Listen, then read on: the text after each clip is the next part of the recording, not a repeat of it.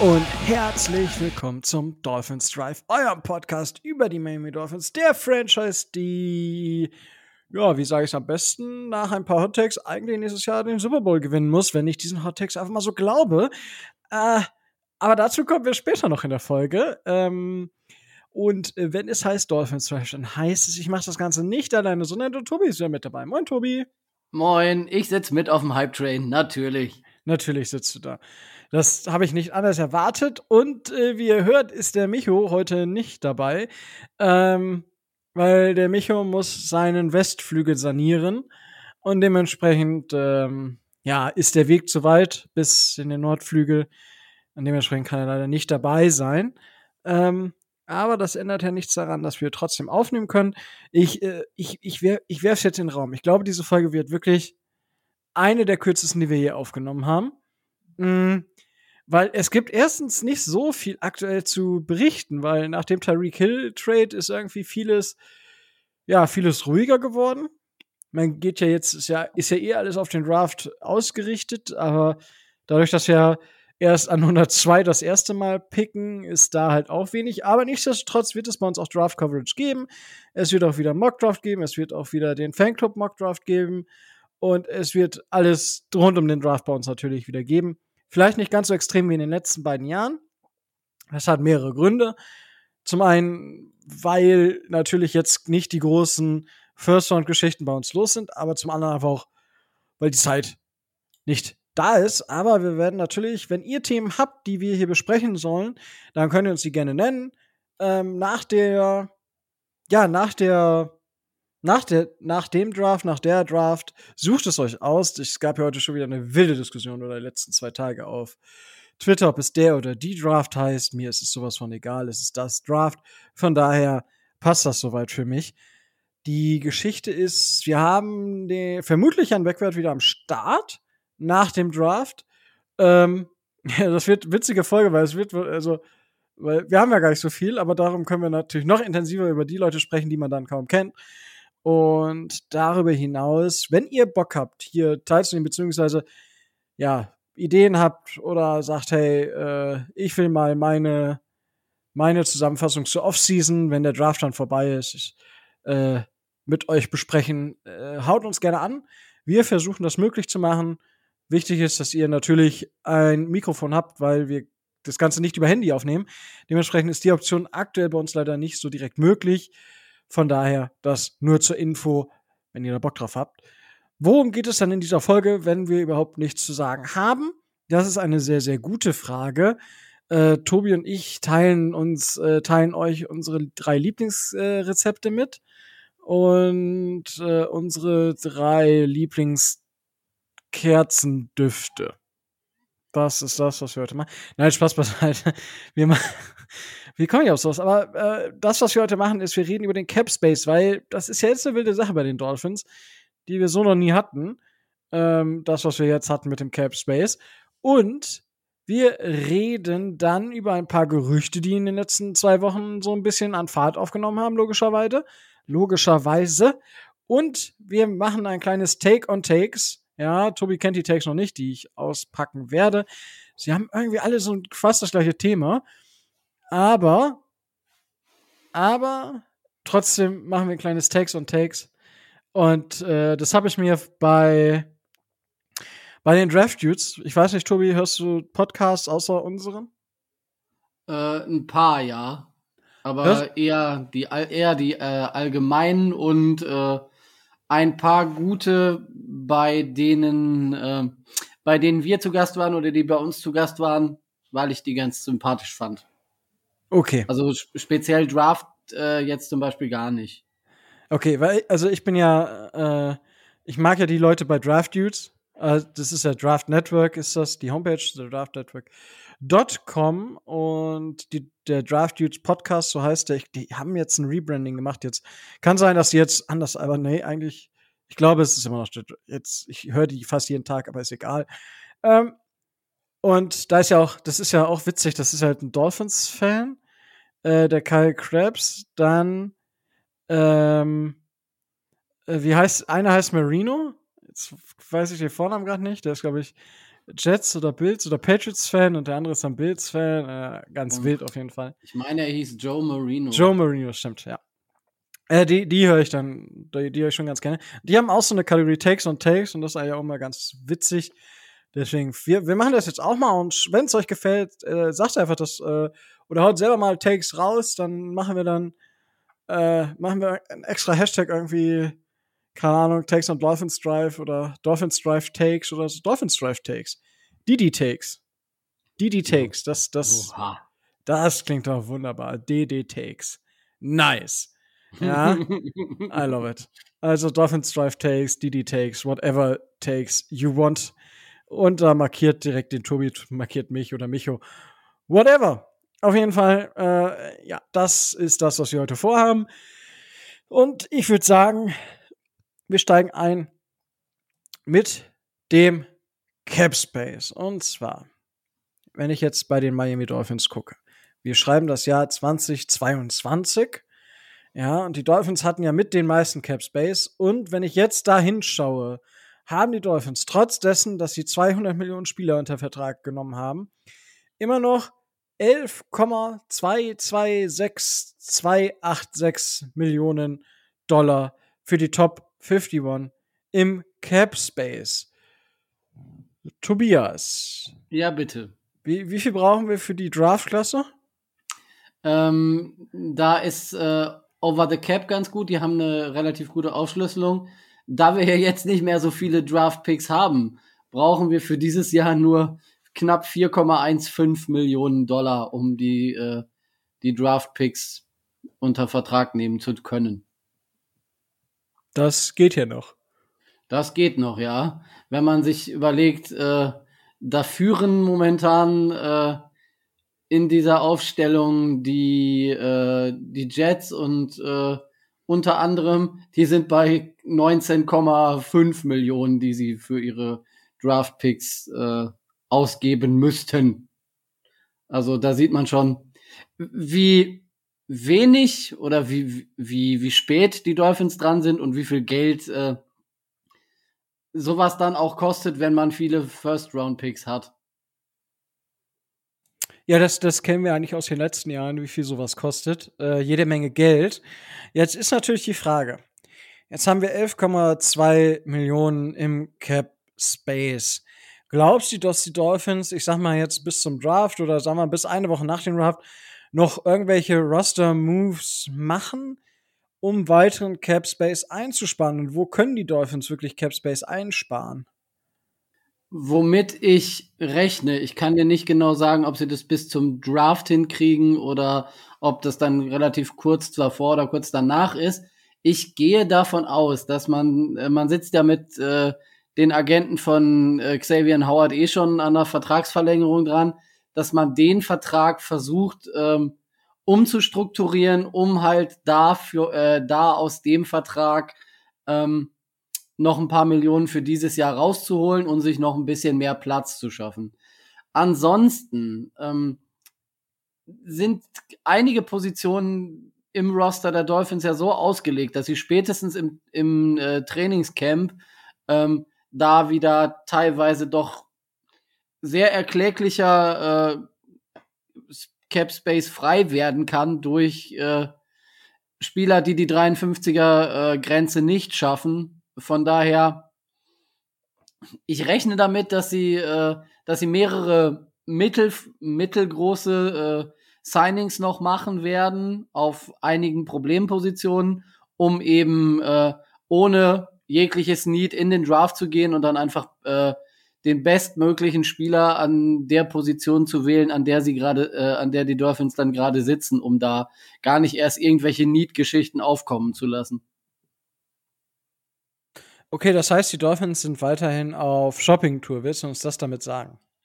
Ähm, ich würde jetzt nicht mit einem der großen Namen rechnen, äh, aber da kommen wir später noch zu, sondern eher mit äh, Spielern aus der zweiten oder der dritten Reihe, die als Backups äh, für das Roster gut funktionieren. Als Beispiel ähm, würde ich jetzt mal die Offensive Tackles nehmen. Da haben wir zwar, ähm, da haben wir in der ersten Reihe welche und da haben wir auch in der zweiten Reihe einen, äh, einen äh, Tackle als äh, Ersatz, aber dadurch, dass wir jetzt äh, Jesse Davis äh, nicht verlängert haben oder abgegeben haben, der jetzt bei den Vikings untergekommen zu sein scheint, ähm, müsste man da in der zweiten Reihe halt noch was tun. Und ob man das jetzt äh, im Draft an 102, 125 oder 248 erledigt, äh, das äh, weiß ich nicht. Da könnte man vielleicht äh, bei den Free Agents einen besseren Spieler finden. Das erscheint mir logisch zu sein. Glaubst du denn, dass wir noch Spieler cutten? Also die vielleicht uns äh, mehr Spielraum geben. Gibt es überhaupt noch Spieler, die wir so cutten können, dass wir wenig Deadcap haben, aber viel einsparen? Ähm, die, die, gibt es äh, durchaus im, äh, im Roster der, der Miami Dolphins. Ähm, zum Beispiel haben wir ähm, fünf Tight Ends momentan noch. Da wäre so ein Name äh, Sethen Carter, äh, Sethen Carter. Ah, äh, den man ohne Deadcap cutten, äh, cutten könnte, der, das würde dann circa 2,5 Millionen Dollar bringen. Und ich weiß nicht, ob man mit, äh, mit fünf Tight Ends in die, äh, in die Saison gehen muss. Zweite Position auf jeden Fall ähm, Running Backs. Aber da erwarte ich erst im Trainingscamp, dass wir da noch jemanden abgeben. Ich fürchte ja, dass es eventuell sogar Miles Gaskin erwischen könnte, äh, der ähnlich wie äh, Carter mit 2,561 Millionen ohne Dead Cap in den Büchern steht. Also ähm, da wir ja auch Fullbacks äh, haben oder Fullbacks mitnehmen werden, rechne ich eigentlich damit, dass es ähm, entweder Gaskin oder äh, Ahmed äh, erwischen wird. Und Gaskin spart halt anderthalb Millionen mehr äh, Geld ein als äh, der gute Savon Ahmed. Okay, ja, das, ja, aber ich weiß es nicht. Weil äh, ich weiß es einfach nicht, wer da wieder. Ob das, ich hatte mit Miles Gaskin auch schon mal das überlegt, tatsächlich. Ähm, aber Ah, schauen wir mal. Ich gucke hier gerade noch. Was ist denn mit Eric Rowe? Naja, also wir sind ja auf, ähm, auf Safety jetzt nicht so mit Rosen gebettet, dass man, äh, dass ich damit rechnen würde, dass man Eric Rowe, Eric Rowe abgibt. Wenn sich da aber etwas ergibt, dann kann man die 5 Millionen Cap Space natürlich äh, einsparen. Das aber auch wirklich nur bei Gelegenheit, wenn man an einen äh, Safety relativ günstig drankommt, der dann in der zweiten Reihe äh, agiert. Er ist für einen Backup-Safety und das erwarte ich von ihm, dass er das mehr oder weniger ähm, ist. Javon Holland, denke ich, ist gesetzt. Man wird auch auf Brandon Jones äh, setzen, auf, äh, auf Safety. Von daher, er ist ein bisschen teuer, aber er hat Erfahrung und ähm, Solange man nicht die Notwendigkeit hat, ihn zu entlassen, wird man ihn im Roster behalten. Davon gehe ich aus. Hm. hm. Was mir jetzt gerade noch aufgefallen ist, Tobi. Ja, bitte. Haben die Dolphins keinen Panther im Kader aktuell? Äh, die Dolphins haben momentan im Kader keinen Panther, weil ich glaube, der Vertrag von Michael Pollardi ist ausgelaufen und ähm, noch nicht verlängert worden, wenn ich das richtig äh, im Kopf habe, ja. Deutet es vielleicht darauf hin, dass die Dolphins nächste Saison kein einziges Mal panten werden? Man könnte es vermuten, aber vielleicht äh, hat sich ja auch, äh, was weiß ich, äh, Preston Williams, River Crawcraft oder so als so guter äh, Panther rausgestellt, dass wir einfach keinen mehr brauchen, keinen zusätzlichen. Let's go. Let's go. Das, das ist das, was ich brauche. Oder Christian Wilkins macht das, der macht ja einiges. Ja, da geht so, da geht einiges. Das, das stimmt schon. Aber wenn ich das jetzt richtig sehe, Tobi, für dieses Jahr, ja. ist der Capture ja noch nicht so kritisch. Ne? Nein, das geht noch. Ähm, wir können gleich auch noch mal, das äh, hat sich ja jetzt erst in den letzten Tagen seit unserer Aufnahme geklärt, auf den ähm, Vertrag von Taron Armstead äh, exemplarisch eingehen. Ähm, Brandon Shaw, der der der der äh, Vertragsmanager ist und Chris Greer als unser als unser GM haben da ja in diesem Jahr, ich will nicht sagen ganze Arbeit geleistet, aber doch so die Verträge strukturiert, dass wir dieses Jahr noch relativ gut bei rauskommen bei einigen Verträgen und das dann in den nächsten Jahren erst ansteigt. Und soll ich dir was sagen? Ähm, wir verpflichten jetzt Leute und die können wir nächstes Jahr gar nicht cutten. Das heißt, diese High-End-Fire-Mentalität von, von äh, Brian Flores ist ein bisschen outsmarted worden jetzt. Ja? Also wir müssen jetzt erstmal, gut, hier ist jetzt auch ein bisschen frech, so ein Terran Armstead oder ein Tyreek Hill äh, spielerisch mit einem äh, Kyle Verneu zu vergleichen. Aber es ist zumindest schon mal so ein Fingerzeig, dass in, in Miami andere Zeiten angebrochen sind. Ja. So würde ich das zumindest äh, beschreiben. Ich weiß nicht, willst du es anders sehen oder? Nein, ähm, wie gesagt, es wird in den nächsten, wird in den nächsten Jahren dann noch etwas äh, schwieriger werden, das Ganze unter, äh, unter Dach und Fach zu bringen. Aber man rechnet ja damit, dass der Cap Space äh, über die Jahre ähm, um mindestens 10 Millionen Dollar pro Jahr ansteigt und äh, man wird das, man wird das einkalkuliert haben und man wird dann ähm, wahrscheinlich dann auch für die kommenden Jahre ähm, sich so gut aufgestellt sehen, dass man da entweder, so wie es die Saints jedes Jahr gemacht haben, jetzt äh, Verträge restrukturiert oder äh, andere Tricks anwendet. Ähm, der Cap Space an sich ist ja ähm, relativ flexibel und lässt sich auch flexibel gestalten. Wieso sollen wir das nicht auch mal so machen? Das haben wir in den letzten Jahren eher konservativ vermieden. Ähm, Chris Greer hat gesagt vor der, vor der Free Agency, er möchte gerne aggressiv an die Sache rangehen. Hat er jetzt getan. Und so sieht das dann aus. Ja, freust du dich schon auf die Tweets von Omar Kelly, dass der Capspace ja eine riesengroße Lüge ist? Ähm, die hat es ja schon gegeben, die wird es auch geben und ähm, natürlich hat dieses System seine Schwächen und seine Grauzonen. Die haben ja andere Franchises in den letzten Jahren weitlich ausgenutzt. Ähm, Wenn es erlaubt ist, so what? Wieso nicht? Ne? Also wir hatten das ja äh, in der letzten Woche mit dem äh, mit dem Vertrag von Tyreek Hill.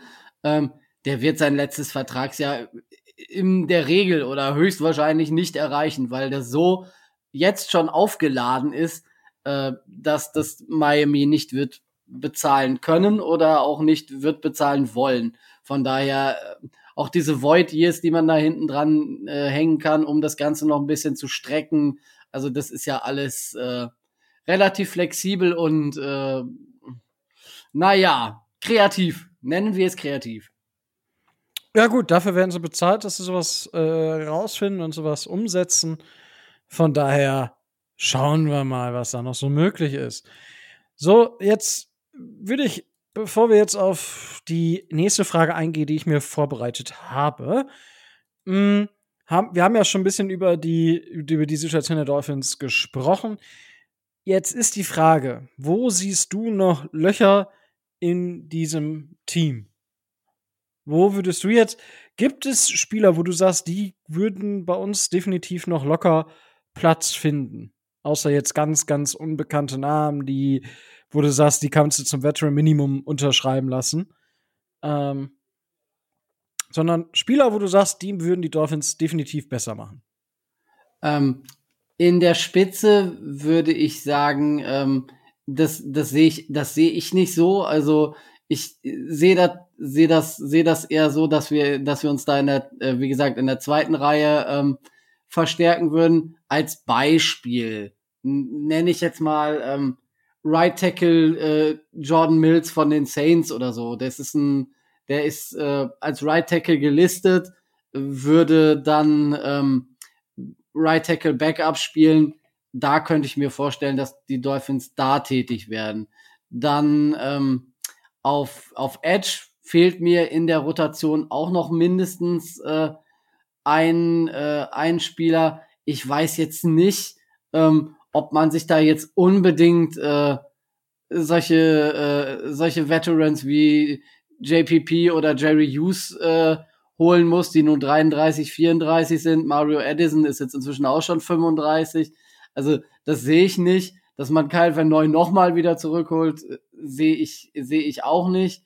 Ähm, vielleicht, wenn du mich nach einem, wenn du mich nach einem Namen fragst, würde mir spontan keine einfallen, aber jemand, der so ähm, 20, 30 Prozent der Snaps übernehmen kann, nicht gerade äh, mit einem mit einem äh, Gehstock aufs Feld kommt und der die Rotation unterstützen kann auf Edge, würde mir äh, würde mir einfallen, kann man natürlich alles, das was ich jetzt sage, auch im, im Draft erledigen. Ähm, dritte Position wäre äh, wäre Linebacker. Da lieb, äh, liebäugelten ja einige schon äh, mit Bobby Wagner. Ich habe jetzt gelesen, der will äh, 11 Millionen im Jahr haben. Es ist natürlich für, ähm, für die Dolphins jenseits, äh, jenseits von Gut und Böse, aber ähm, ich weiß nicht, sowas wie äh, AJ Klein von den Bills, der jetzt, äh, der jetzt äh, Free Agent ist, das würde mir, das würde mir ganz gut gefallen. Äh, auch da, dass, äh, dass da jemand, äh, wenn es geht, ähm, Mittellinebacker spielen kann, um da in die, äh, um die Rotation ein bisschen zu unterstützen und da äh, die Breite zu erhöhen. Wäre Flores noch da, würde ich sagen, Jamie Collins kommt zu uns, aber der hat nur auch so schon seine besten Zeiten hinter sich. Ähm, da, da würde ich gucken. Eventuell holt man sogar dann äh, Vince Beagle nochmal zurück für eben das Veteran Minimum, aber das muss man abwarten. Also das wären so meine drei Positionen, wo ich sage, da müssen, äh, da müssen die Dolphins auf jeden Fall noch was machen. Das heißt, äh, ein Tackle, ein Edge und äh, ein Linebacker für die, äh, für die Rotation. Und danach spontan mal gucken. Wir haben ja noch ein paar Plätze übrig für das 90er-Roster. Das stimmt natürlich. Und äh, ich glaube, wenn Flores noch da wäre, dann würden wir schon längst den Namen Donta Hightower in Miami hören. Weil der ist ja aktuell auch noch ohne Vertrag. Ah, gibt, gibt, gibt's doch so, äh, also es gibt halt so, so ein paar Namen. Also, ich sag mal, Nick Kwiatkowski von den Raiders. Ich, Kyle Verneu ist auch noch äh, da, aber ist ja, Kyle, ist ja nicht dieser Inside-Linebacker. Quan Alexander, Alec Ogletree, ähm, der bei den äh, Bears zuletzt gespielt hat, Kenny Young, der in Denver gespielt hat, Will Compton, etwas älter bei den Rams, Joe Schobert, der bei Pittsburgh gespielt hat, das wären noch so Spieler, die man, ja, ich sag mal, Inside einsetzen könnte. Die Frage ist natürlich, äh, JC Tretter, ist das, äh, was glaubst du, wo wird der landen? Weil der, der Markt für O-Liner dieses Jahr ist verdammt abgekühlt, meiner Meinung nach. Also das hat man ja auch bei dem Vertrag von äh, Taron Armstead gesehen, das schon deutlich unter dem ist, was man, was man dachte. Aber jetzt ist die Frage, JC Tretter, wo landet der? Also, der wird ja nicht seine 10 oder 8 Millionen bekommen, offensichtlich, oder? Bei JC Tretter ist das Problem, das habe ich äh, das habe ich in den US-Medien gelesen. Der hat zwar relativ viele Spiele gemacht und relativ viele Snaps äh, im letzten Jahr gespielt. Der hat aber anhaltende, ich glaube, Knieprobleme und hat äh, quasi das ganze Jahr durch wenig bis gar nicht trainiert.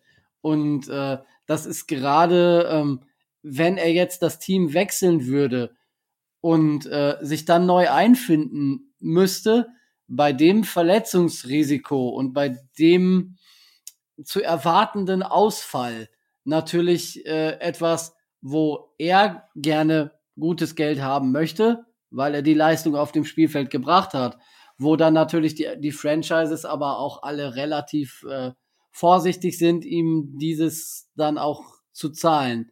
Wenn jemand ähm, einen, einen vernünftigen Center haben mögen wollen würde, dann würde man zu Matt Parody gehen, der bei den Panthers ja ähm, Free Agent geworden ist, den gibt's dann halt schon für wahrscheinlich etwas günstigeres Geld.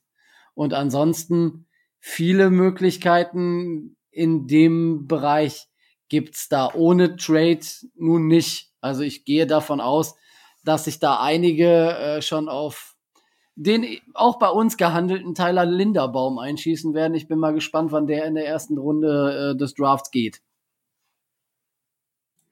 Ja, das, das stimmt schon. Ähm, äh, Jadavian Clowney ist ja auch noch immer auf dem Markt, ja. Da muss man, muss ja auch mal erwähnen. Ja. du willst den unbedingt, ne? Ja, jetzt ist es, glaube ich, jetzt ist es, ja. glaube ich, vorbei. Bei uns ist äh, eher unwahrscheinlich, glaube ich. Ähm, Arden Key wäre noch eine Möglichkeit. Der hatte bei den ähm, der hat heute einen neuen Vertrag unterschrieben, glaube ich. Ah, das habe ich bei, nicht gesehen. Bei, bei, bei, warte mal, lass mich überlegen. Ich habe es gelesen, dass der bei. Oh. Oder Tackerist McKinley, da glaube ich, dass er jetzt auch noch nicht unterschrieben hat. Vielleicht ist das nee, auch an mir vorbei. Aber das wären noch so Positionen auf Edge, die man sich anschauen könnte. Rasham Green, der bei den Seahawks gespielt hat, das wären so, ich sag mal, Low Budget sagen wir es, Lower Budget, äh, Möglichkeiten, um den Kader in der Breite zu verstärken. Ich sag mal, das ist ja das, was du angesprochen hast, ne? Ja.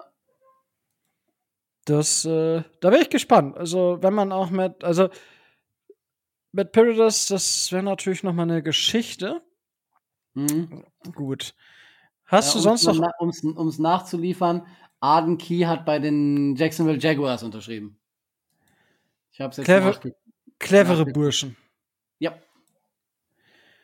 Einfach clevere Burschen, diese Menschen dort.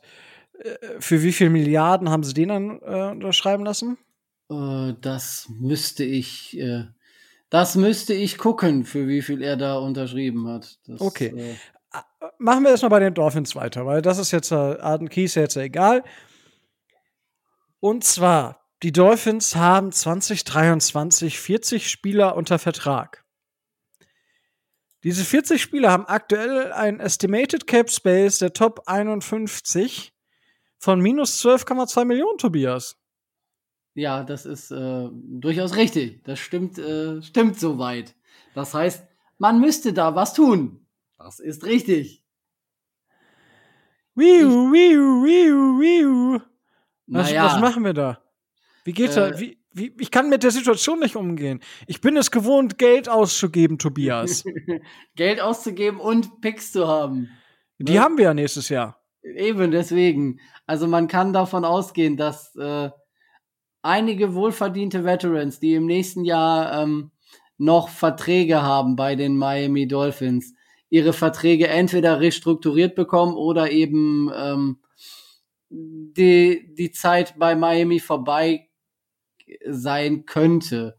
Wenn du mich fragst, wer, äh, wer da ähm, in Frage käme, dann ähm, sage ich dir auf alle Fälle, äh, wie gesagt, wenn man bei Xavier Howard den, den Vertrag verlängert, sieht's da etwas, äh, sieht's da etwas besser aus, aber ähm, ich rechne mit, dass spätestens im nächsten Jahr äh, Devante Parker gehen wird. Da könnte man 6,3 Millionen äh, einsparen. Ich gehe davon aus, ähm, dass man sich überlegen wird, ähm, wie das, äh, wie das aussieht mit, äh, mit, mit den ganzen Spielern, die alle nur Einjahresverträge haben. Ähm, ob man die alle äh, oder die alle zwei Jahre Verträ zwei Jahresverträge haben, ähm, ob man die nach dem ersten Jahr noch weiter mitnimmt. Ähm, und wie das alles aussieht. Also da gibt es schon Möglichkeiten und ich äh, nehme hier mal wieder nur das Beispiel der Saints äh, in, äh, in den Mund. Erstens, die haben es geschafft, mit über 80 Millionen in dem Miesen äh, locker aus, dem, äh, aus der Cap-Hölle wieder rauszukommen. Plus ein oder zwei von den undrafted äh, Free Agents schaffen ja meistens dann auch äh, noch das Roster. Also ich würde davon ausgehen, dass da noch ein bisschen Bewegung reinkommt und dass es alles nicht ganz so schlimm ist, wie es jetzt gerade aussieht. Ich hoffe es für dich. Ich kann nicht ruhig schlafen. Weil du, weil du vor der Offseason 2023 Angst hast. Wie soll, wie soll das klappen? Da kann ich dich beruhigen, lieber Rico. Mit einem mit einem fetten Brilli am, äh, am Finger schläft es sich leichter. Sheesh. Wenn, nice. schon halb, wenn schon Hype Train, dann richtig. Ja, cool. Ähm, ja, wunderbar. Dann haben wir das Thema. Also, wenn ihr Fragen zum Capspace habt, gerne raus damit. Ähm, weil, ja, aus Gründen. Ich möchte nur eine Geschichte jetzt noch mal kurz rein raushauen, was die was die Verpflichtungen angeht, die die Miami Dolphins getan haben. Die Dolphins haben mit Tyreek Hill nach PFF Grades den sechs besten Receiver von 115 Qualifizierten äh, im Roster, den elf besten Guard von 82 Qualifizierten. Teddy Bridgewater war Quarterback Nummer 20 von 37, Tour zur Info war 25. Und die Dolphins haben mit dem Tackle Terran Armstead Nummer 26 von 83. Terran Armstead war aber, ist in den letzten Jahren immer einer der besten Passblocker gewesen. Der hat halt seine Flaws im Run-Game, aber ist einfach ein extrem krasser Passblocker. Also lasst euch von der 26 von 83 jetzt erstmal nicht ins Boxhorn jagen. Keiner unserer Spieler, also keiner unserer Offensive Liner, war besser positioniert. Der danach kommt, ist an Nummer 28 von 39 Michael Dieter auf Center. Und zu diesem Michael Dieter, den wir 2019 in der dritten Runde gedraftet haben, gibt es jetzt Gerüchte. Und zwar findet ja aktuell das Meeting statt. Da können wir gleich noch drüber sprechen, Tobi. Das Meeting der äh, NFL-Officials, also der ganzen Team, äh, Head Coaches, General Managers und die sich ja auch um Regeln kümmern. Da gibt es nämlich eine neue Regel, die geändert wurde, die ich nicht gut finde tatsächlich. Ähm, aber Michael Dieter äh, ist wohl begehrt in der Liga als Center Schrägstrich Guard und die Dolphins bekommen Angebote, was ist, was einen Trade von Michael Dieter betrifft. Tobias, sollten wir Michael Dieter jetzt wegtraden? Äh, nein, wir sollten Michael Dieter nicht wegtraden. Ähm, es ist ja ganz, äh, ganz interessant, ähm, sich mal zu vergegenwärtigen. Chris Greer hat das äh, auf einer Pressekonferenz dann nochmal ähm, erklärt, warum wir diese Angebote für Michael Dieter kriegen. Der ist ja noch nicht relativ äh, lange Center, hat seine Sache aber schon recht ordentlich gemacht. Und man rechnet eigentlich damit, dass der auf der Position des Center ähm, einen Entwicklungssprung nach vorne machen wird und äh, ein richtig guter NFL-Center werden kann. Ähm, darüber hinaus ist er äh, noch nicht alt. Er ist äh, flexibel auch als Guard einsetzbar. Also, dass der einen Markt hat, das kann ich, äh, kann ich auf jeden Fall nachempfinden und kann ich nachvollziehen. Der Wert, den er für äh, die Miami Dolphins und auch für das neue System von äh, Mike McDaniel hat, ist aber aus meiner Sicht höher als äh, jeder Value, der da von irgendeiner Franchise geboten werden könnte. Deswegen bloß nicht abgeben. Naja, wenn, ich sag mal, die Jets jetzt Pick Nummer 10 bieten würden? wenn die Jets jetzt Pick Nummer 10 bieten würden, dann äh, würde ich sagen, Jets äh, doing, doing Jets things, weil ähm, ich, ich sehe zum Beispiel äh, Michael Dieter nicht besser als Tyler Linderbaum, den man sich dann an 10 wenn man unbedingt einen Center haben wollte, äh, holen könnte. Aber ähm, nein, da sollten wir realistisch sein. Also das wird ein, äh, wird ein hinterer Pick gewesen sein. Also äh, auf keinen Fall Tag zwei, sondern eher Tag drei am Draft. Und äh, das hört sich Chris Greer an, sagt, aha, schön, und äh, legt den Hörer wieder auf. Ciao mit V, sagt er, oder? Oder er, er sagt San Francisco. Das kann er meinetwegen sagen. Oh yeah.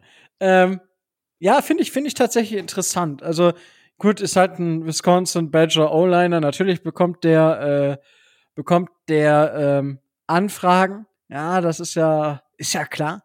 Ja. Offensive Liner von Wisconsin sind ja in der Regel sehr, sehr gut einfach.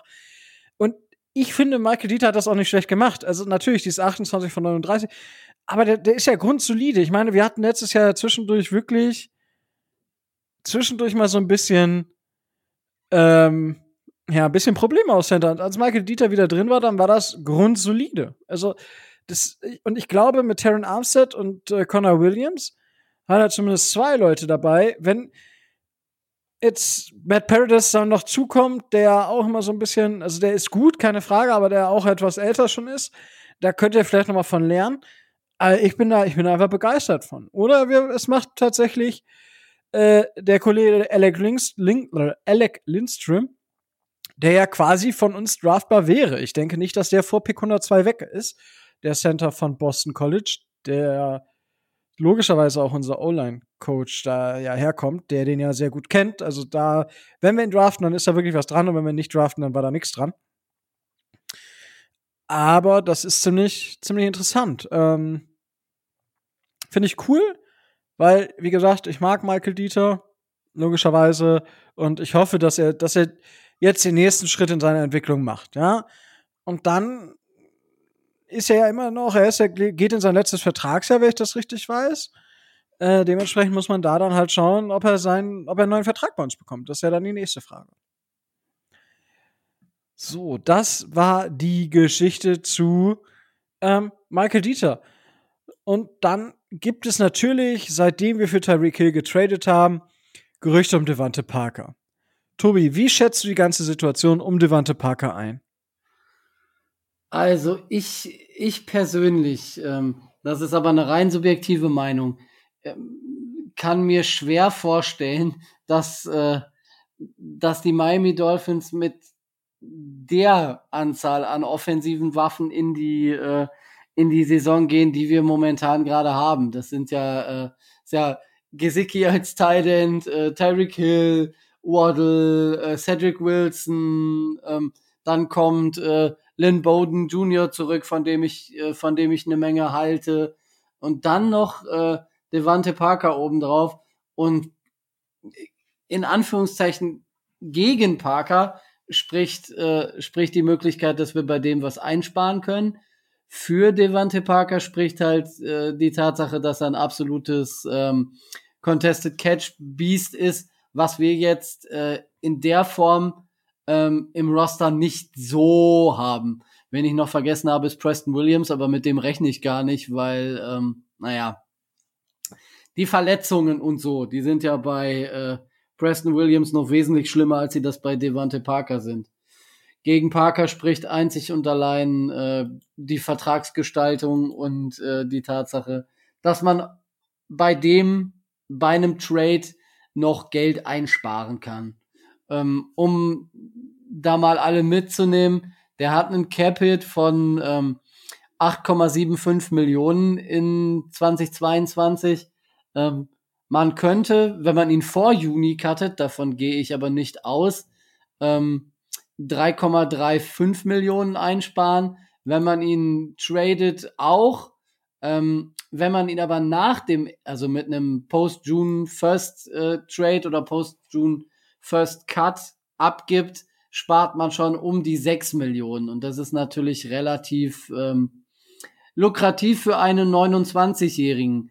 Ähm, er wird in den Battle gehen mit, ähm, mit Cedric Wilson Jr., um wahrscheinlich äh, die Position des äh, Wide Receivers Nummer 3 und äh, ob wir an Position 4 einen, einen Wide Receiver bräuchten, der mit 8,75 Millionen in den Büchern steht, erscheint mir doch ein wenig fraglich. Deswegen allein schon aus finanziellen Gesichtspunkten rechne ich eigentlich damit, dass man im Laufe der, äh, der Preseason sich von Devante Parker bei einem entsprechenden Angebot äh, trennen wird, um die Position des vierten Wide Receivers dann in Anführungszeichen billiger zu vergeben. Du denkst wieder nur ans Geld, Tobias, ne? Du hast dir die große, die große Lampe angemacht und das große Warnlicht ange, äh, angeschoben, weil, weil wir für nächstes Jahr bei minus 12 Millionen sind. Na, das halte ich für ein Gerücht. Wann, wann soll ich das denn gemacht haben? Einfach mal 10 Minuten zurückspulen. Was? ähm, nein. Also, warum glaube ich nicht, also warum glaube ich weniger an einen Trade von Devante Parker, es sei denn, andere Teams overvaluen ihn. Und da spreche ich von einem hohen Pick. Also da spreche ich definitiv von einem guten Day-2-Pick. Und jetzt sagen alle, Rico, bist du, ja, bin ich. Ja, weil, was, ich glaube auch nicht, dass, also die, die Verpflichtung von Cedric Wilson, die ich ja ziemlich gut fand, ist so ein bisschen fragwürdiger geworden durch Tyreek Hill, weil Cedric Wilson ist halt auch äh, kein Contested Catch, sondern auch dieser Slot-Receiver und so weiter und so fort. Devante Parker ist einfach unser Big Body Outside Receiver, den wir, also ich habe, jetzt war das beim The Athletic Podcast, das war, fand ich ganz interessant.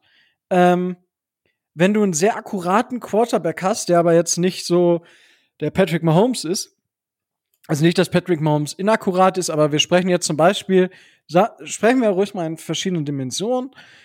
Josh Allen und Drew Brees. Um mal so zwei, ja, so, Josh Allen, der einfach bam, bam, bam die Dinger nach vorne, genauso wie Patrick Mahomes. Bam, bam, bam. Die, oder auch Aaron Rodgers, die brauchen so einen Big Body Receiver, weil die werfen tief in die engen Fenster, passt. Was macht ein sehr genauer Quarterback? Der ist eher auf diese Jack-Maschinen, ja? Jack-Maschinen, Jalen Waddle, Tyreek Hill, Cedric Wilson, Yards after Catch, Jack, ja? Nicht, dass ihr fragt, hä, was will der jetzt mit Tieren? Was will der mit, mit einem Jack? Wir spielen Football. Boah, das, wir bräuchten noch einen, einen Receiver oder einen Spieler, der, der, der als Spitznamen Jack hat. Pinguin, Schneemann, eine Cheetah, ein Jack. Oh, das finde ich, find ich gerade ziemlich witzig, muss ich sagen. oh Leute, entschuldigt, aber ich habe halt einen sehr besonderen Humor. Mm.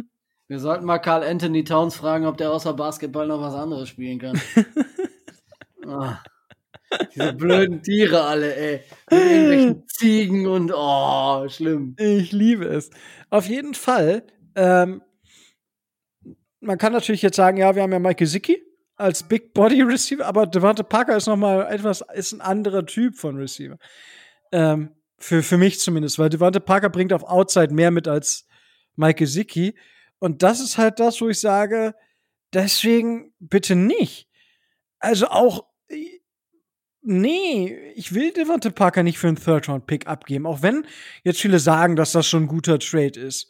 Will ich nicht dafür ist er mir zu günstig. Also dafür ist der Wert für die Dolphins, glaube ich, gut genug, als dass man ihn behalten kann, weil er schafft, dadurch, dass er eben dieser Big Body Outside Receiver ist, schafft er Raum in der Mitte des Feldes und äh, um halt eben Tyreek Hill und Jalen Waddle und Cedric Wilson den Rücken freizuhalten. Und genau sowas kann auch ein ähm, Mike Gesicki über, über das Zentrum machen. Mike Gesicki und Devante Parker kannst du super als, als ja, nicht als, ich würde sie nicht direkt als Field Stretcher, weil Field Stretcher ist ja eigentlich eher das vertikale Passspiel. Ich würde sie eher so als, als Room Stretcher, weißt du, dass sie definitiv so einen immer bei sich haben, weil wenn, Devante Parker ist ein sicherer, ist ein sicherer Typ, ja, wenn der Outside frei ist, dann kriegt er den Ball und dann, boom, ja, dann kassierst du halt entweder den Touchdown oder kassierst du die tiefe Bombe. Dann kassierst du das First Down wenn du nicht aufpasst. Und wenn dir das halt häufiger passiert, dann ist das halt irgendwann ein Touchdown. Und dementsprechend habe ich ein starkes Empfinden, ein starkes Gefühl dafür, dass wir Devante Parker im Kader behalten. Ja, also da, ich will das doch nicht. Und mit Devante Parker haben wir halt äh, die Nummer, also wir haben aktuell von den 115 Receivern, von denen ich vorhin gesprochen habe, haben wir die sechs aus, also aus dem letzten Jahr, 6 Tyreek Hill, 18 Jalen Waddle, Devante Parker an 41 und Cedric Wilson an 44. Das ist halt schon mal ein grundsolides Wide Receiver Core, was wir da haben. Das ist schon verdammt sexy. Deswegen, wir sind jetzt da und Attacke. Also gebt den nicht ab. Gebt den nicht ab. Lasst den bei uns. Ja? Please. Sei denn, irgendwer bietet den Pick Nummer 10. Da muss man darüber nachdenken. Ja, aber äh, nein, ich, ich Second Round Pick, okay. lass mich mit drüber reden und das ist, das kann man jetzt da als irrational empfinden, weil man natürlich die Spieler im eigenen Team öfter ab und zu, wenn man sie mag, auch überbewertet. Aber ich glaube, der Wert von Devante Parker bei den Dolphins ist durchaus gegeben. Und deswegen würde ich den halt ungern abgeben. Das, äh, ja, das ist so meine, meine äh, Rede über Devante Parker. Was, Tobi, du kannst ja gerne noch was zu sagen, äh, ergänzen. Rein, rein sportlich und rein vom, vom Spielstil her und das, was er für die Franchise schon geleistet hat. Ich würde ihn auch nicht abgeben wollen, aber äh, ne, der, der, der ureigene Igel in der Tasche sagt halt äh, Geld und äh, hast du nicht gesehen. Von daher schwierig. Ja. Ich rechne, ich rechne damit, ich hoffe es nicht. Sagen wir es so. Ja, das hoffe ich auch, dass du das nicht hoffst. Ja. Gut. Äh. Gibt es noch weitere Gerüchte, dass wir irgendwen traden? Ähm, also bis auf die äh, losen Gerüchte, ja, ja, man könnte ja gucken, Xavier Howard, bla bla. Ähm, aber da ist jetzt nichts mit äh, irgendeiner Grundlage. Also das gibt es nicht. Ich denke nicht, dass wir ähm, außer den beiden eventuell auf, äh, auf der Abgabeseite noch einen Trade sehen werden. Kann ich mir nicht vorstellen. Okay, ja, gut, ist ja, ist ja auch eine schöne Hausnummer dann und äh, ja, das passt dann soweit. Ähm, gut, dann haben wir das abgehakt. Dann kommt als nächstes gibt es eine Regeländerung, Tobi. Und zwar äh, ist es ab diesem Jahr so, dass in den Playoffs bei Overtime beide Teams den Ball bekommen. Das Wie findest korrekt. du das? Also meinetwegen hätten sie es auch so lassen können äh, wie, äh, wie bisher. Äh, war vielleicht äh, war vielleicht nicht das fairste, äh, wie sie es geregelt hatten, aber ähm, es hatte sich bei mir so, so eingespielt. Und äh, wenn ich dann höre, ja, jede Franchise kriegt dann einmal den Ball und wenn beide einen Touchdown machen, dann äh, wird's halt, wird halt Sudden Death gespielt, dann sind wir wieder da, wo wir am Anfang waren und dann bringt das alles nichts, sondern das ist einfach nur äh, Effektgehasche für, fürs Fernsehen, damit wahrscheinlich die Verträge äh, mit den Fernsehanstalten noch lukrativer werden und ja, pff, wird sich in der Praxis, glaube ich, nicht so viel dran ändern. Ja, vor allem, du weißt als zweites Team jetzt genau, was du tun musst. Ja. Also, ob du für zwei gehen solltest oder äh, was, was dir reicht oder was dir eben nicht reicht. So, das ist halt, ja, also wenn das erste Team sich entscheidet, für zwei zu gehen und halt failt, dann, äh, ja, reicht es, also, es ist halt, ja, keine Ahnung. Also, äh, ah, es ist echt, weiß ich nicht, echt schwierig. Dadurch, dass du sicher den Ball bekommst, ist es halt, ja, schwierig, meiner Meinung nach. Und dementsprechend ist es für, für mich sogar fast noch unfairer als vorher. Also man hätte halt einfach die College-Regeln, das wäre für mich das Ultimative. Oder ich bin ja immer noch dafür für so ein irgendwie Sudden Death, ja, also jeder darf auch nachziehen. Ähm, so ein Kick, ja, so, keine Ahnung, entweder von hinten nach vorne. Ja, man startet, also man startet einfach bei 80 Yards oder so, Kick, Field Goal. Und dann geht man in 10 Yard Schritten weiter nach vorne. Und wenn dann beide, beide gleich treffen, geht man wieder fünf zurück oder so. Ja, aber das finde ich halt mal richtig geil. Das finde ich richtig, richtig gut. Aber ich glaube, das wird nicht kommen, oder? ist eine nette, ist eine nette Idee, aber ähm, ich glaube eher nicht. Also man hat da ja diverse Dinge äh, erörtert und hat auch diverse Vorschläge erörtert, aber ich glaube nicht, dass das mehrheitsfähig sein wird. Okay, ähm, ja, dann das passt dann soweit. Gut, ähm, Gibt es noch etwas, worüber du reden möchtest, bevor wir in das letzte Segment eintauchen? Ich bin äh, extrem gespannt, äh, was du da an Takes äh, vorbereitet hast und lass mich überraschen. Also sie, also sie haben alle so ein bisschen. Eigentlich haben sie fast das gleiche Thema. Ja.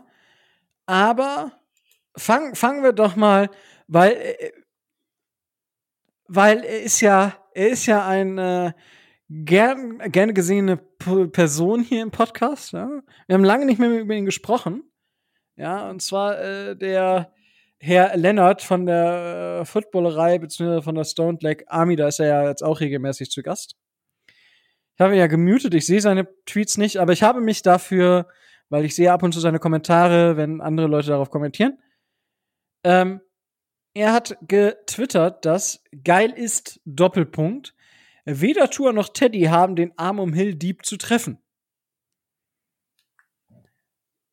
Tobias. Ja, bitte. Was, was sagst du dazu?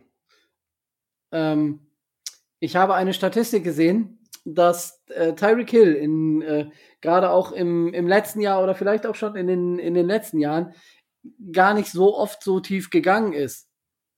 Das das erste. Ähm, das heißt, ähm, man kann Tyreek Hill, äh, Jalen Waddle und so weiter auch im mittleren äh, Segment einsetzen. Vielleicht jetzt nicht beim großartigen Kurzpassgewechsel, was wir im letzten Jahr gespielt haben, aber so auf 10 bis 20 Yards kann man die beiden ja auch ähm, einsetzen. Und wenn Tyreek Hill und Jalen Waddle da eine Lücke haben, dann machen sie halt äh, den äh, den mongolischen äh, äh, Hirten und äh, holen sich dann die Jacks. Um ja, ich war auch. Ähm, äh. Von daher, das ist das eine. Und das andere, ähm, erinnere dich an zum Beispiel den viel, äh, den viel zitierten und viel von uns auch erwähnten Pass von Tua gegen die Bengals aus dem vorletzten Jahr auf äh, Jakeem Grant. Da hat Tua mit seinem Arm mit etwas mehr Zeit ohne Probleme ähm, den Ball 55 Yards bewegt. Also Tua kann das ohne Probleme. Und äh, er hat es nur im letzten Jahr nicht so oft gemacht, weil er die Protection nicht so da hatte. Wenn du nach zwei Sekunden den, äh, den Defender im Gesicht hast, äh, kannst du gar nicht so weit werfen. Da ist ja dann da vorne noch keiner. Da kann Tyreek Hill so schnell sein, äh, wie er will. Wenn Tua den Ball nach zwei Sekunden loswerden muss, dann äh, wird er ihn auf 30 oder 40 Yards nicht bekommen. Also ich sehe das halb so wild. Es wird nicht ständig vorkommen, aber diese Möglichkeiten der tiefen Pässe werden sicherlich im Playbook der Miami Dolphins in der kommenden Saison durchaus zu finden sein. Da gehe ich von aus. Und ich gehe auch davon aus, dass Tour das äh, in der Lage ist, das hinzukriegen. Das gibt's ja gar nicht. Ja, und ich frage mich ja, was Micho dazu sagen würde, wenn er einen Tweet lesen würde, wie äh, wie geil weder Tour noch Teddy sind in der Lage, äh, Tyreek Hill deep zu treffen. Keine Ahnung, was der dazu sagen würde, müsste man ihn mal fragen, ne? Mega schön, dass du es noch geschafft hast. Also zusammen. Ja, war ja, als Großgrundbesitzer hat man manchmal andere Pflichten, oder wie war das? Ja, ja ich, ich habe ich hab, ich hab gesagt, dass du es vom Westflügel doch etwas weiter hast, den Nordflügel und dementsprechend nicht kannst, aber ja. du hast Hast, hast du dir so ein Indoor-Mobil geholt, sagst du? Ja, genau. Senfträger habe ich mir zugelegt. Sehr, sehr, sehr, gut, sehr gut. Ehre, Ehre gebührt und nicht überlassen. Nein, nein, nein. Oh, ähm, Scheiße. Ich kann jetzt nur raten, um was es geht mit Tour und mit Teddy und so weiter und so fort. Ähm, ja, wir haben, wir haben. Ja, äh, also das Problem ist, wir haben schon mal gesagt, also ich habe ja diesen Tweet jetzt gerade eben gehört. Das ist auch so ziemlich das Einzige, was ich bisher gehört habe von, von unserer Folge. Ähm, aber ich gehe davon aus, ähm, Tua kann natürlich tief werfen. Ja, er kann tief werfen, auch sauberer Pocket, ohne Druck, aber das kann jeder Quarterback. Ich glaube, das Problem, was man einfach hat, wenn man Tua mit einem zum Beispiel Patrick Mahomes vergleicht, dass man erwartet, dass Tua so spielt wie Patrick Mahomes, der wirklich aus der Bewegung oder Josh Allen, die aus der Bewegung die Bälle tief mit richtig mit Zip runterfeuern das Feld. So ein Quarterback ist Tua nicht. Aber es muss ja auch nicht jeder Quarterback gleich sein. Das heißt, ich erwarte auch nicht von von von von äh, von Tua unbedingt, dass er das genauso macht. Und Tyreek Hill ist halt nun mal eine Yard after Catch Maschine. Natürlich kann er auch tief gehen und man kann ihn auch tief treffen. Es ist halt nur nicht so, dass man ihn grundsätzlich, dass man grundsätzlich alle mal tief, alle mal äh, tief schickt, so wie bei einer Hail Mary, und dann lässt man Tour halt eben eine, so eine Art Hail Mary werfen. Das nicht, aber das ist halt auch nicht das Ziel. Darum gibt es doch, darum ist der Sport auch gerade so schön. Es gibt nun mal unterschiedliche Stile. Und nochmal, ich bin nicht der festen Überzeugung davon, dass Tour unser Franchise-Quarterback ist. Aber ähm, und ich bin auch mit der Tyreek Hill verpflichtet, das habe ich letzte Woche auch gesagt, da sehe ich durchaus unsere Probleme auf uns zukommen. Aber zu sagen, von wegen, Tua kann Tyreek Hill auf keinen Fall tief treffen, muss er so auch nicht, zumindest nicht im Stile eines Patrick Mahomes. War auch nie beabsichtigt, glaube ich.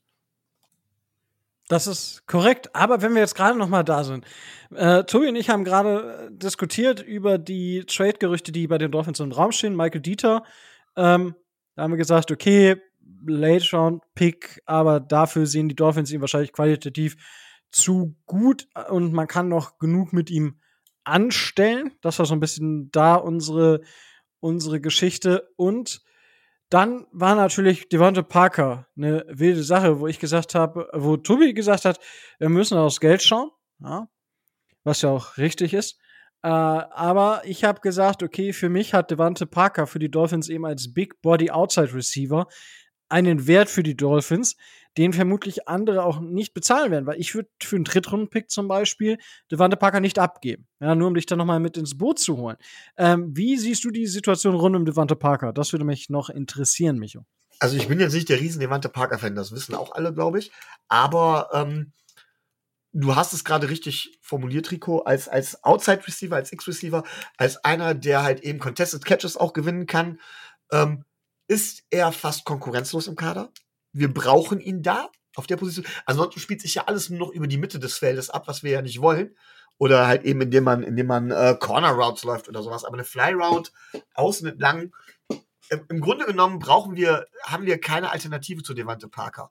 Und ähm, es mag sein, dass er nicht so ganz so günstig ist, aber noch können wir uns das halten können wir uns das leisten, Entschuldigung. Und wenn wir dieses Jahr wirklich was reißen wollen, weil nicht anders muss man die Verpflichtungen verstehen, dann geht es auch darum, dass man da seine Möglichkeiten ausschöpft. Und da brauchen wir Devante Parker, richtig? Und ich finde, ein Drittrunden-Pick ist wahrscheinlich sogar zu hoch gegriffen für ihn. Wahrscheinlich würde man nicht mal den für ihn kriegen.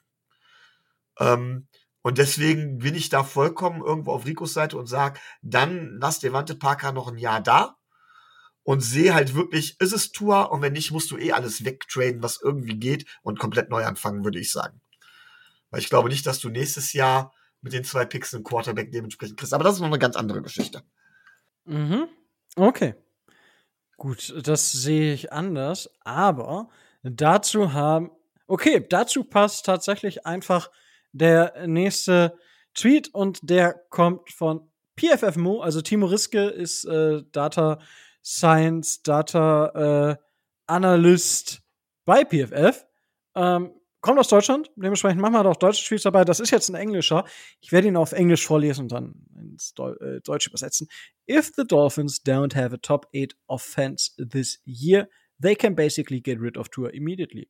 Also, übersetzt heißt das nichts anderes, als wenn die Dolphins keine Top 8 Offense dieses Jahr haben, dann können sie direkt Tour, also können sie eigentlich direkt Tour loswerden. Das ist der Tweet, was jetzt so ein bisschen auch darauf passt, okay, was, was machen die Dolphins? Ja, wenn sie jetzt keine äh, Top Defense, äh, Top Offense haben, ist Top 8 Offense zu hoch gegriffen. Ja, ab wann würden, ab, also, weil Tour trägt die äh, Offense ja auf seinen Schultern, ab wann würden wir sagen, ja, man sollte Tour man sollte von Tour Abstand nehmen. Ich, ich drücke es jetzt mal so aus. Und ja, Micho, wie, wie, was sagst du zu diesem Tweet und wie schätzt, wie, wie bewertest du diesen Tweet? Ich finde zu sagen, eine Top 8 Offense oder so, ähm, das finde ich immer schwierig, weil das kannst du halt nicht selbst beeinflussen. Denn wenn du eine saugute Offense hast, aber alle anderen auch eine saugute Offense haben, dann hast du vielleicht die Nummer 9 und Nummer 10 Offense und hast trotzdem hervorragend gespielt. Deswegen finde ich diese Eingruppierung irgendwie blöd. Ähm, was ich aber sage, wenn wir zum Beispiel unsere Offense nicht signifikant ändern können, aufgrund von Tour. Wenn wir also weiter, ich weiß gar nicht, wer es so genannt hat mehr, ich glaube, es war Adrian Franke, wenn du also weiterhin eine Mickey Mouse Offense spielen musst, um Tour irgendwie das Ganze spielen zu lassen oder sowas. Oder ähm, wenn Tour nicht in der Lage ist, der Offense Impulse zu geben, dann musst du dich dauerhaft auf jeden Fall nach einem anderen Quarterback umgucken. Und das kannst du nach diesem Jahr jetzt definitiv sehen, weil wir versuchen dieses Jahr anzugreifen. Wir tun so, als wäre Tua der Franchise Quarterback. Das heißt, im Grunde genommen versuchen wir ab jetzt unsere Runs zu laufen. Unsere Super Bowl, ja, unsere Playoff Runs, möglichst dann in den Playoffs kann alles passieren, ne? Äh, das ist unser Fenster. Wir versuchen da so tiefe Runs wie möglich zu laufen. Und ähm, dann werden wir das sehen. Und wenn es das nicht ist, dann werden wir das auch sehen. Also von daher bin ich da sehr, äh, ich will nicht sagen tiefenentspannt, aber eindeutig der Meinung, ähm, dass man sich an der Zahl festmachen muss. Aber man sieht halt schon daran, wie die Offense geführt wird. Ob wir Tour behalten sollen oder nicht. Okay, ja. Ähm, strong Statement. Tobi. Ich wäre totenglücklich, wenn wir die acht beste Offense der, äh, der Liga hätten, weil dann äh, wären wir gepaart mit der Defense, die wir auf den Platz schicken können. Äh, also, aber sowas von Contender, da kannst du aber äh, was für geben. Ähm, auf dem Papier haben wir eine richtig gute Offense. Das ist so. Ähm, wenn McDaniel es schafft, ein Spielsystem zu entwickeln, dass sowohl das Run-Game äh, gleichermaßen in äh, unseren Gameplan integriert wie die Arbeit mit Tour, dann gehe ich einfach davon aus, dass wir ähm, zumindest eine durchschnittliche Offense haben werden. Und aus meiner Sicht ist das in Verbindung mit der Defense, die wir haben, die sich ja im Vergleich zum letzten Jahr nicht wirklich verschlechtert hat, ähm, dann haben wir dann einen Grundstock, der auf jeden Fall ähm, dafür reicht, um ein ernsthafter Contender zu sein. Wenn Tua mehr ist, umso besser. Aber ich sehe jetzt nicht ähm, irgendwie Anzeichen, dass, dass wir sagen, die Offense fällt, fällt völlig, äh, fällt völlig durch. Wir haben einzig und allein die, die Schwierigkeit aus diesen Einzelteilen, die wir da jetzt äh, gut und äh, teilweise auch aggressiv zusammengesucht äh, haben, eine Einheit zu formen. Und das ähm, ist Mike McDaniels Aufgabe. Das traue ich ihm zu. Vor allen Dingen traue ich ihm zu, die Leute ähm, abzuholen und zu motivieren, um da eine positive Stimmung reinzubringen. Und ich bin verhalten positiv, äh, dass das in dieser Saison gerade auch in der Offense richtig gut werden kann. Ja, äh, okay, Micho? Äh, ja, es gibt, vielleicht sollte man an der Stelle auch nochmal bedenken, es gibt ja zwei grundsätzliche Strömungen. Beziehungsweise es gibt eine Hauptströmung, befeuert durch, äh, durch einige Experten, die behaupten von wegen, du hast im Grunde genommen nur gute Chancen auf den, auf den Super Bowl, äh, wenn du einen Top 10 Quarterback hast. So. Das heißt, alle Welt sucht nach dem Top 10 Quarterback oder nach dem Top 5 Quarterback, um den es eigentlich sogar geht. Und ich bin etwas anderer Meinung, tatsächlich mittlerweile. Ja, ich sage, der Quarterback ist wichtig, aber ich glaube, und das haben die 49ers mit Jimmy G bewiesen, ich glaube, dass du auch mit einem soliden Quarterback, wenn das Umfeld stimmt, auch sehr weit kommen kannst. Und es geht ja immer noch darum, wenn wir Tour evaluieren, ähm, es gibt ja verschiedene Möglichkeiten. Natürlich, wenn Tour ein Top 5 Quarterback ist, keine Frage, dann sind wir super glücklich. Aber ist Tour ein Quarterback, von dem wir weggehen, wenn er ein Top 16, 17 Quarterback ist, der die Offense mit den, wie wir sie haben, vernünftig bewegen kann. Ich glaube, selbst dann hätten wir eine Chance. Schlimm wird's nur, wenn es ein Quarterback ist, jenseits der 25, der, für den man die Offense immer noch runterschrauben muss, trotz der Waffen, die er hat. Für, bei einem anderen würde ich sagen, okay, dann können wir zumindest erstmal mit Tour weitergehen. Da muss aber jeder selber entscheiden, ob er meint, du brauchst, auf, dass man auf jeden Fall einen Top 10 Quarterback braucht. Denn ich glaube tatsächlich, aber das ist wirklich Glauben, und keine Wissenssache. Ich glaube, dass Tour kein Top 10 Quarterback ist in dem Sinne. Ich glaube aber, dass Tour ein Quarterback ist, der eine Offense gut wird bewegen können. Und damit wirst du mit Tour ausreichend Chancen haben. Das war übrigens ein Tom Brady, auch am Anfang seiner Karriere. Das war auch nicht der Quarterback, der das Team komplett immer, immer mitgerissen hat. Das ist erst irgendwann im Laufe der Zeit gekommen, als, als, als er dementsprechend gelernt hat. Klar, Tom Brady hatte einen Riesenvorteil, nämlich der Vorteil war, äh, dass seine Stärke halt war, dass er sich von seiner Football-Intelligenz her an jedes System anpassen konnte. Ja, aber ich, das grundsätzlich ist vielleicht auch bei Touren möglich. Das werden wir sehen müssen. Und das gilt es zu evaluieren, glaube ich. Aber jeder muss selbst entscheiden, auf welcher Seite er in dieser Diskussion er da steht. Da gibt es Argumente für die eine wie für die andere Seite. Mm. Ja, gut, aber das ist, das ist ja gar nicht die, die Frage, die dahinter steht, Micho. Ich finde irgendwo schon, weil wenn du sagst, äh, äh, Top 8 Offense und ansonsten musst du von Tour weggehen, mach, machst du ja die komplette Offense von Tour abhängig. Und ich glaube, Nein. das ist ein Fehler. Das mache ich nicht. Ich sage nur, und das ist ja, das ist ja die Geschichte, was, was ich mache, ist, ich sage, wenn die Dolphins kein, ähm, keine Top 8 Offense haben, so, dann sag, also, wenn ich Tour für den limitierenden Faktor in dieser Offense halte, das ist, das ist, das ist die Frage, die man klären muss. Und der größte, also wenn man Mike McDaniel jetzt Vorschusslorbeeren gibt, ist Tour vermutlich der größte limitierende Faktor. Oder nicht? Micho. Wenn man, merkt, wenn man sagt, dass Mike mit, ja, weiß ich noch nicht. Also ich bin mit der O-Line immer noch nicht ganz zufrieden, bin ich ganz mhm. ehrlich. Fair. Muss also dementsprechend nicht. Du kannst jetzt aber auch sagen, ähm, also ich würde sagen, die O-Line ist der erste limitierende Faktor. Auf der anderen Seite kannst du natürlich auch sagen, okay, äh, es gibt Quarterbacks, die auch mit einer schlechten O-Line besser spielen. Auch da ist dann halt eben die Frage, wo setzt du da die Grenze? Aber letztendlich, wenn du sagst Top 8 Offense, beziehungsweise ähm, wenn du sagst, von wegen, tu ist der limitierende Faktor, ähm, da sage ich ganz klar nein, weil ähm, da hängt so viel von ab. Ähm, hat Tyreek Hill ein gutes Jahr? Hat Jalen Waddle, kann er an seine Rookie-Saison angöpfen? Ähm, geht halt eben nicht alles über die Mitte. Wie hält die O-Line? Ähm, da sind so viele Dinge, die wir noch gar nicht sagen können. Aber wenn du von vornherein sagst, die Offense ist keine Top, Top 8 Offense, beziehungsweise Tour ist der limitierende Faktor, ähm, und dann machst du es grundsätzlich von Tour abhängig und siehst Tour als entscheidenden Punkt in der Offense an. Glaube ich nee, zumindest. Die, ja, die, die Frage ist halt, kann er, kann er, behindert er die Offense? Und die Frage ist halt, siehst du Jimmy G bei den 49ers als limitierenden Faktor? Ja. Gut, das ist nämlich der Punkt, den ich gebraucht habe, weil die nach PFF Offensive Grades Overall war die Offense äh, die Nummer 4 und nach äh, EPA per Play war sie die Nummer 6. Dementsprechend, also das, das zeigt, dass diese Offense, dieses Scheme, wo ich glaube, dass Mike McDaniel dieses Scheme verändern wird und die Spieler so einsetzt, wie sie eingesetzt werden sollen, ja. Und dementsprechend glaube ich, dass die Offense, das genau Tour unser Jimmy G ist. Das kann verdammt gut sein.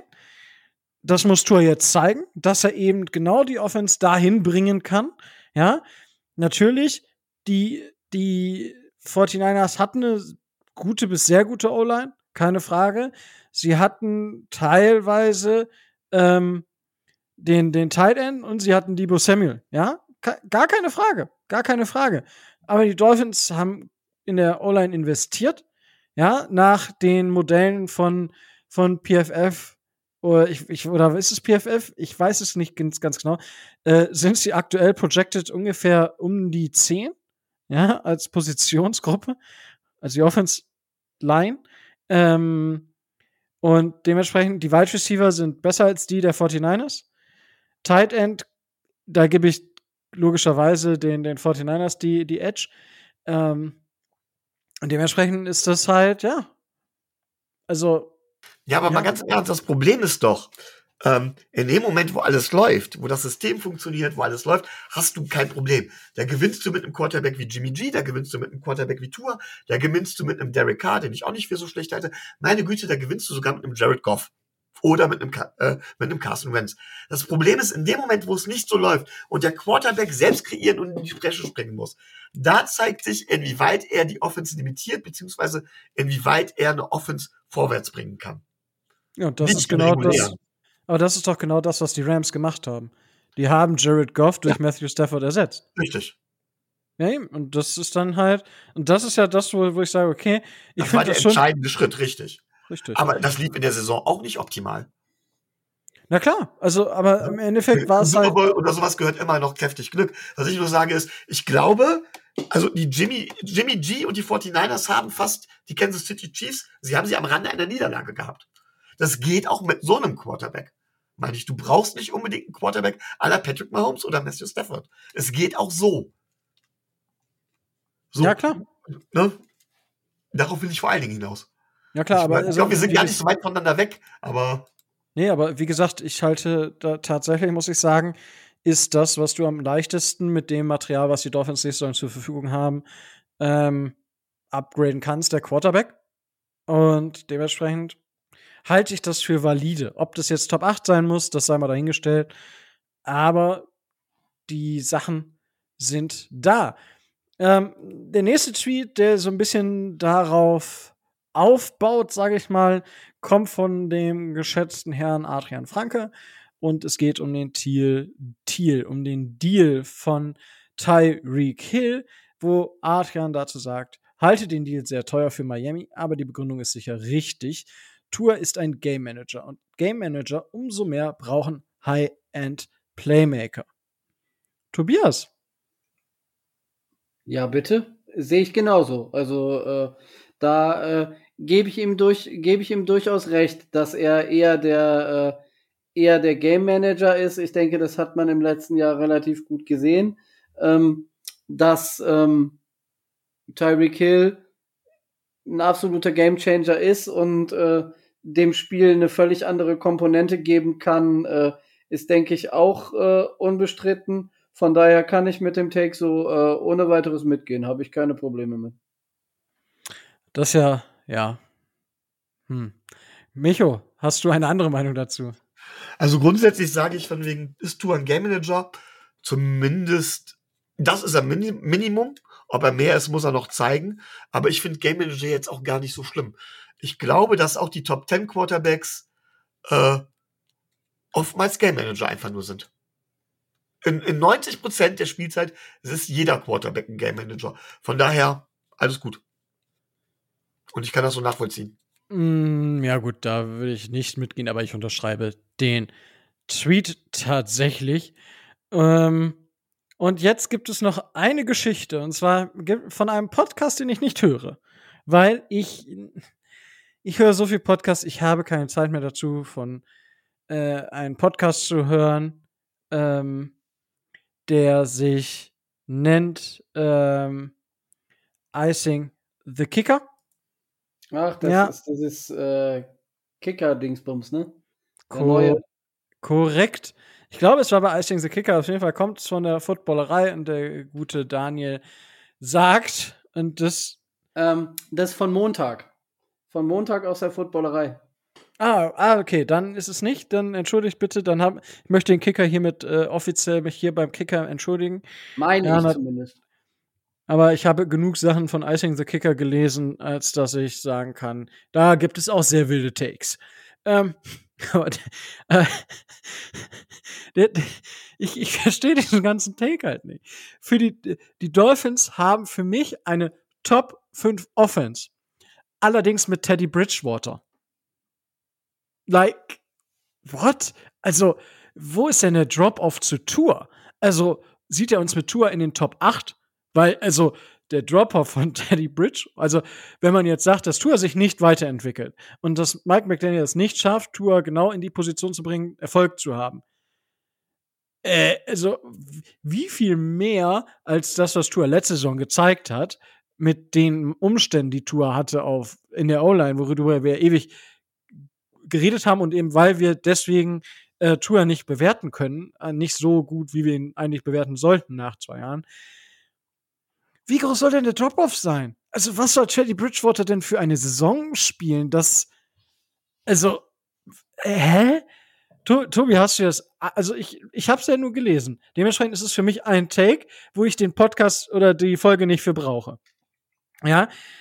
Äh, aber, aber Tobi, hast du, hast du dir das angehört oder? Äh, ich hatte es mir überlegt, aber ähm, ich habe es dann letzten Endes äh, auch gelassen, weil äh, finde ich, das geht wieder so in diese Richtung. die, die in den letzten Jahren häufiger da waren und wo du dir denkst, ja, bla bla, hast du nicht gesehen, äh, äh, Tua Scheiße, da, da kommt im Laufe des äh, im Laufe des Jahres nach drei oder vier Spielen spielt e Brissett, spielt äh, spielt Ryan Fitzpatrick, bla bla Hassen, ne? Also das geht genau in diese Richtung. Was in der Offseason vorher gelaufen ist und dass Teddy Bridgewater äh, nur als Backup da ist und dass man in diesem Jahr alles dafür tut, um Tour vernünftig evaluieren zu können und dass man das auch tun wird und nicht nach zwei bis zwei oder drei Spielen das ganze Ding wieder vor den, vor den Bus schmeißt. Das scheint äh, zumindest bei dem Experten noch nicht angekommen zu sein. Also äh, halte ich, für, halte ich für Quatsch, ehrlich gesagt. So, wenn Tobi sagt, das ist Quatsch, was muss Micho dann erst sagen? Ja, natürlich ist das Quatsch. Also, äh, äh, es ist, es ist äh, Clickbaiting. Also da geht es eigentlich nur darum, um, um irgendeinen Hot Take oder sowas zu machen. Man will ja damit im Prinzip behaupten, äh, die Offense ist super und Tua ist einfach nur scheiße. Nee. Selbst das, was dahinter steht, kann ich so nicht unterschreiben. Das ist Clickbaiting und äh, Bashing und ja. Nö. Kann ich überhaupt nicht unterschreiben und ist mir dann dementsprechend fast schon relativ egal, weil sowas würdige ich eigentlich normalerweise nicht mal eines Kommentars. Bin ich ehrlich. oh, ich liebe es, ja. Ähm, aber ja, also, wie gesagt, ihr habt ja meine Reaktion auch schon gehört. Äh, äh, ich war so, what the heck? Also, hä? Äh, das, das ohne Hand und also. Ich weiß nicht, wenn einer von euch da draußen das, das gehört hat, kann er natürlich gerne uns die Erklärung mal zukommen lassen. Ähm, wie gesagt, es ist Takes on Takes und ich habe das, also das wurde so gepostet, dementsprechend kann ich das als Take so verwenden. Ähm, nicht, dass jetzt dieses Geschrei, ja, Rico, da musst du da auch reinhören, weil dann, ja, weil du dich darüber informieren musst. Nein. Wenn einer das so postet, dann nehme ich das als Statement und ist mir egal. Also, weil das ist so ein wildes Statement, dafür da muss ich mir die Erklärung gar nicht anhören, weil wahrscheinlich das oder, oder Tour verletzt sich oder ich weiß nicht, womit er rechnet. Es kann sein, ne? Wenn er sagt, Tour reißt sich das Kreuzband, dann, dann hat er einen Punkt. Dann hat er einen Punkt, das glaube ich aber nicht. Gut, ähm, das waren tatsächlich jetzt schon, ich hatte mir so die fünf Takes äh, rausgesucht. Ich war ja viele, die so ein bisschen ähnlich sind. Ähm, wir können das gerne nochmal machen. Ihr habt, ich habe das ja am Anfang der Folge schon gesagt. Könnt natürlich uns auch, wenn ihr Takes habt, einfach uns markieren auf euren Takes. Oder halt, äh, schauen wir mal, ob wir da nicht, wie, was habe ich gesagt, DD Takes, also DD Takes oder Dolphins Drive Takes, whatever. Äh, vielleicht etablieren wir das jetzt einfach mal zwischendurch immer mal wieder in die Folgen. Gerade jetzt in der ruhigeren Zeit kann man sowas natürlich immer mal wieder machen. Ähm, ja, das gibt's ja gar nicht, ey. Ich habe ja gesagt, das wird äh, heute gar nicht so lange. Ähm, jetzt ist natürlich die Frage, Tobi, hast du noch etwas? Äh, nö, ich habe jetzt äh, so nichts mehr. Es ist aber momentan auch wirklich wenig äh, los in Miami, das muss man nur mal sagen. Ja, also, äh, Micho, hast du noch was? Nee, außer eine Frage vielleicht an Tobi. Tobi, äh, wie heißen jetzt die Frauen unserer neuen Spieler? Welche meinst du? Äh, sag mir ruhig die Namen aller Frauen unserer neuen Spieler. Alle Frauennamen von allen äh, neuen Spielern.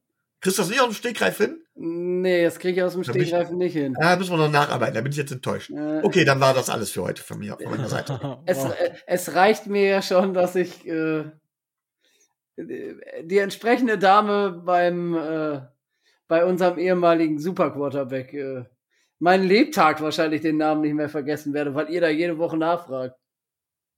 Das ist auch richtig so. Das ist auch richtig und wichtig, Tobi. Ja, Unbedingt, ja. Oh, ähm, ja, was ich jetzt noch hatte, ist tatsächlich, ähm, ich hab's ja, ich, ich bin ja den Hype Train schon ewig lange gefahren von Mike McDaniel. Aber ähm, das ist ja, also wie dieser Mann kommuniziert, das ich, ich mag das einfach und wie er auch klar kommuniziert und sagt, nö, Tour ist der Starter und Bridgewater ist der Backup. So, er gibt, er gibt den Leuten ja äh, gar kein, gar kein Feuer, sag ich mal so wirklich. Und äh, das ist was, was ich zum Beispiel sehr, sehr schätze und einfach sehr, sehr positiv finde und sehr, sehr mag an unserem neuen Head Coach. Ich weiß nicht, ob euch das auch so geht, aber das wollte ich jetzt einfach nochmal loswerden. Und gut, wenn ihr dann nichts mehr habt, dann mache ich jetzt äh, eine äh, runde Sache draus und sage, es hat mir wieder super viel Spaß gemacht mit euch, auch wenn es heute ein bisschen kürzer war ähm, als normal. Aber das ist ja, wenn wir in die Offseason gehen, vor dem Draft, wie gesagt, ist jetzt bei uns auch logischerweise ein bisschen ruhiger. Aber auch da werdet ihr den Content bekommen, den ihr euch wünscht, den wir normalerweise auch immer zur Verfügung stellen. Das habe ich ja schon alles am Anfang der Folge erwähnt, also da keine Sorge. Wenn ihr Fragen habt, Wünsche habt, wenn ihr irgendwelche Themen habt, erzählt uns das einfach dann versuchen wir natürlich darauf einzugehen. Dann gehen wir auch darauf ein. Ansonsten, wenn ihr uns unterstützen wollt, dann geht das auf zwei verschiedene Arten und Weisen. Einmal monetär und einmal non-monetär. Monetär geht das Ganze über Patreon. Da geht das schon los ab 2,50 Euro im Monat. 2,50 Euro, das ist quasi ähm, immer noch ein halber großer Cappuccino oder ein ganzer kleiner Cappuccino. Und wenn ihr sagt, das möchtet ihr nicht so gerne, ist das voll vollkommen in Ordnung. Ihr könnt uns auch einfach so unterstützen, indem ihr nach jeder Folge klatscht oder wenn ihr uns einfach überall da abonniert, wo es Podcasts gibt und uns eventuell auch ein Review hinterlasst, zum Beispiel bei Apple Podcasts oder ein Rating bei Spotify. Bei YouTube gibt es uns auch, da könnt ihr uns auch gerne abonnieren, den Daumen hoch. Und das war schon auch, was ihr alles machen könnt. Danke auf jeden Fall, dass ihr heute auch wieder zugehört habt. Wir freuen uns sehr über euer Feedback. Wir freuen uns sehr, dass ihr dabei seid. Und dann bleibt mir jetzt auch nichts anderes mehr zu sagen als stay tuned and fins up.